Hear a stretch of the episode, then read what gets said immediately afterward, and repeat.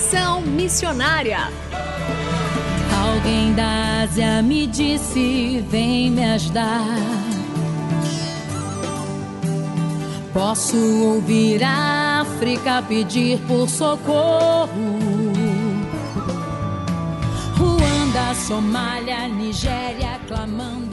Conexão Missionária o programa que aproxima você do campo missionário nosso propósito é informar de que maneira você pode se envolver com a obra missionária, compartilhar motivos para intercessão e também apresentar oportunidades para que você possa ir a um campo missionário, apresentando entrevistas, atividades missionárias e a programação de eventos para quem deseja fazer parte daquilo que Deus está realizando no Brasil e no mundo. Fique conosco, está começando mais um Conexão Missionária.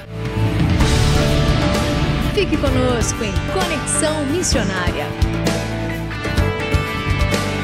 E o Conexão Missionária vai ao ar todas as terças-feiras, às 17 horas e 5 minutos, com reprises às quintas-feiras, às 12 horas e 15 minutos, sextas, às 20 horas e 15 minutos, sábados, às 0 hora e 45 minutos e também 13 horas e 15 minutos, e aos domingos, às 19 horas e 30 minutos. Você também pode ouvir este e programas anteriores de onde estiver pelo site transmundial.org.br.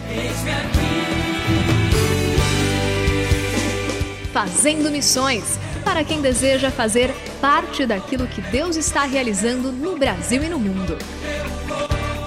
E no programa Conexão Missionária de hoje, continuaremos a entrevista com Emilene Oliveira Araújo, gerente de projetos sociais da Sociedade Bíblica do Brasil, tratando sobre a importância da assistência social em missões. Emilene, muito bem-vinda novamente ao Conexão Missionária. Obrigada, Renato. Mais uma vez, obrigado pelo convite. Semana passada você falou um pouco sobre os programas de assistência social que são atualmente desenvolvidos pela Sociedade Bíblica, como vocês fazem a arrecadação desses fundos. E eu queria te fazer uma pergunta hoje. É possível realizar missões sem pensar em assistência social e assistência social sem relacionar com missões? Olha, vou contar da nossa experiência que acho que dá para para entender melhor, exemplificar. Eu falei na, na, entrevista anterior sobre a ciência social, que é uma política pública.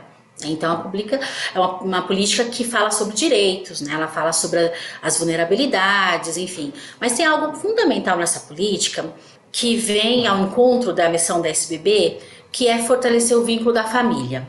Então, quando você fala em fortalecer o vínculo da família, a Bíblia tem tudo a ver com isso. Então, nosso trabalho, ele é pautado nesses valores bíblicos. Então, quando eu falo de amar o próximo, quando eu falo de respeitar, né, quando eu falo de ajudar, quando eu falo de ser honesto, né, tem tudo a ver com a Bíblia. Então, nesse ponto, a gente vai convergindo e a gente sabe que uma coisa tenha realmente uma relação com a outra.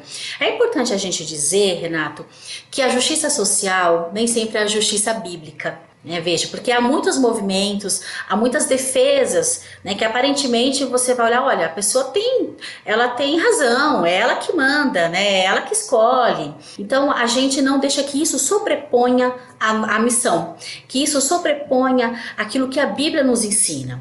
Então, esse é o nosso grande diferencial. A gente trabalha com direitos, a gente trabalha com política pública, a gente trabalha com inclusão, mas nada para nós está acima dos princípios bíblicos e dos valores bíblicos. Então, quando a gente pensa, olha, eu posso fazer uma coisa sem pensar na outra, relativamente podemos sim. É, agora, o que, que vai, vai. Qual é o grande diferencial? Aquilo que nos move. Nós fazemos por quê? Porque somos bons e queremos fazer caridade? Não. Nós fazemos porque acreditamos que isso é um mandamento. Nós fazemos porque acreditamos que a Bíblia nos ensina a fazer isso. Ela nos ensina a fazer o bem.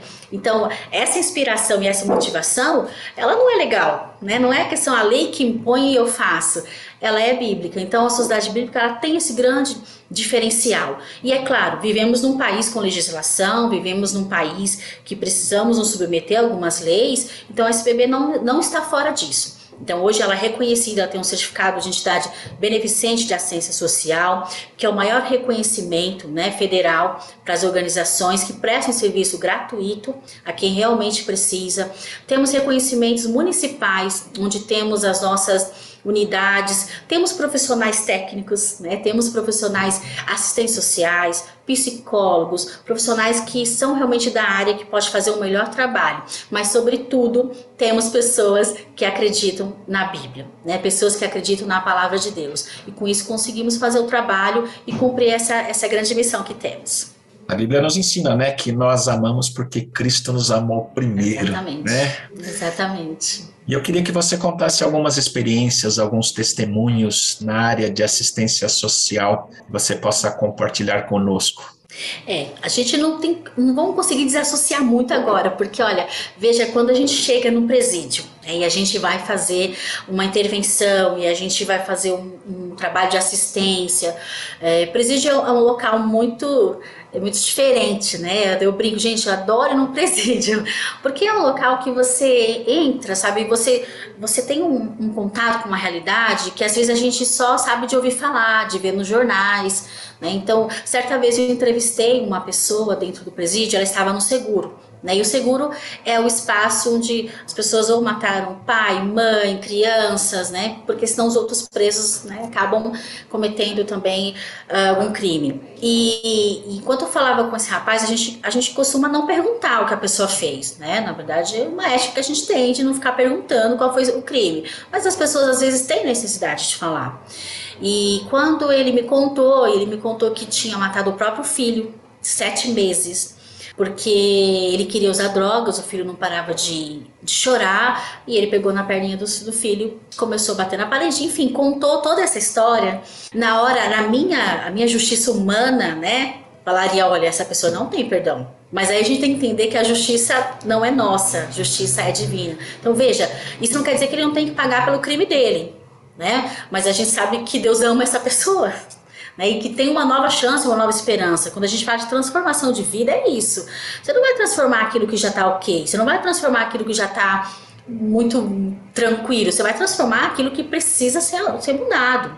Então, assim, essa foi uma experiência que marcou muito minha vida, porque ali eu pude entender exatamente que o amor de Deus, ele é maior do que a gente possa sentir ou imaginar. Né? Então é esse amor que a gente quer levar, né? não é o nosso. Né? A gente faz porque Deus nos amou, mas ele ele cobre esse pecado, né? E outras vulnerabilidades, né? Chegar em comunidades que as famílias não têm o que comer, e a gente trazer ali o alimento e tentar cercar alguma rede de proteção para aquela família, para que não seja só aquele alimento, ah, acabou o alimento, ela vai sentir fome depois. Né? Mas como que a gente pode ter uma rede de proteção e assegurar que essa família consiga esse alimento até que ela consiga manter e tenha a sua sobrevivência? Então esse é um grande desafio. Por isso que quando esse bebê vai em qualquer local e faz qualquer ação, ela mobiliza o entorno, ela mobiliza parceiros, igrejas e pessoas, porque ela não quer fazer um trabalho é, pontual, né? Cheguei na comunidade, fiz o trabalho e saí.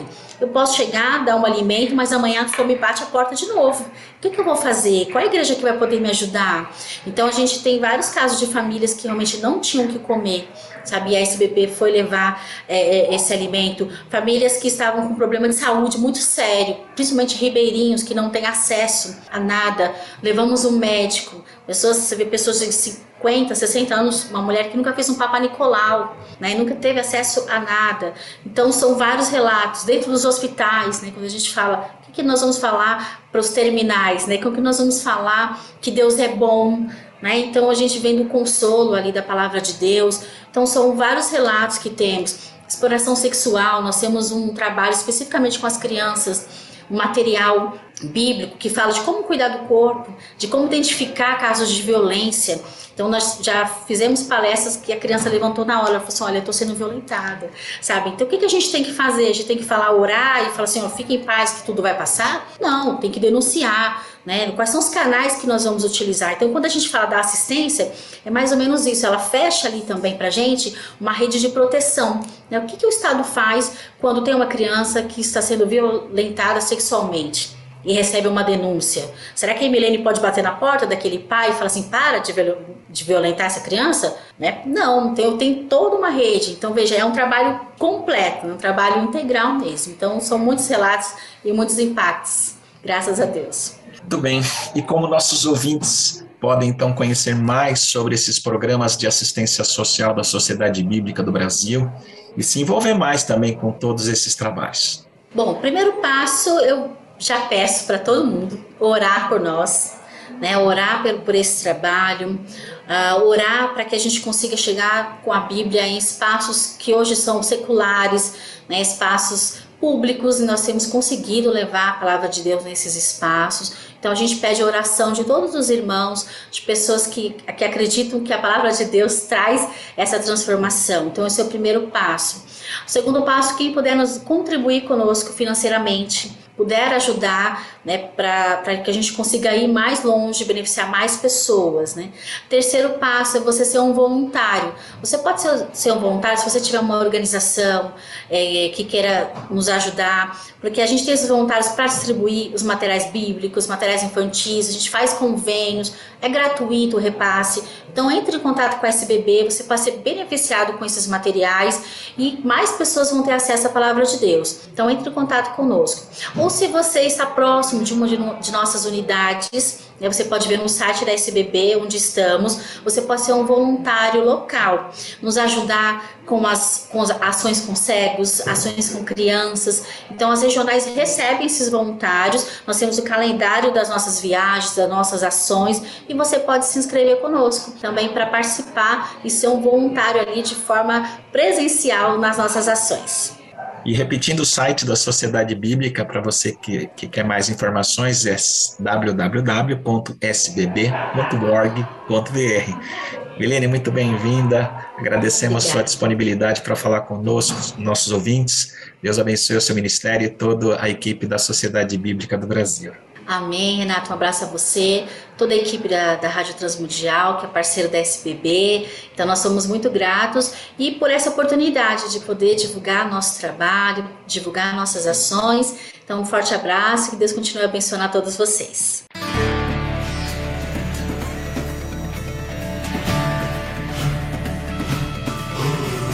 Estamos encerrando mais um programa Conexão Missionária. Eu, Renato Kroger, apresentei, com trabalhos técnicos a cargo de Tiago Lisa, Lilian Claro e Pedro Campos, e vinhetas gravadas gentilmente por Renata Burjato. A você que esteve conosco até agora, o nosso muito obrigado. Que Deus te abençoe e até o próximo Conexão Missionária.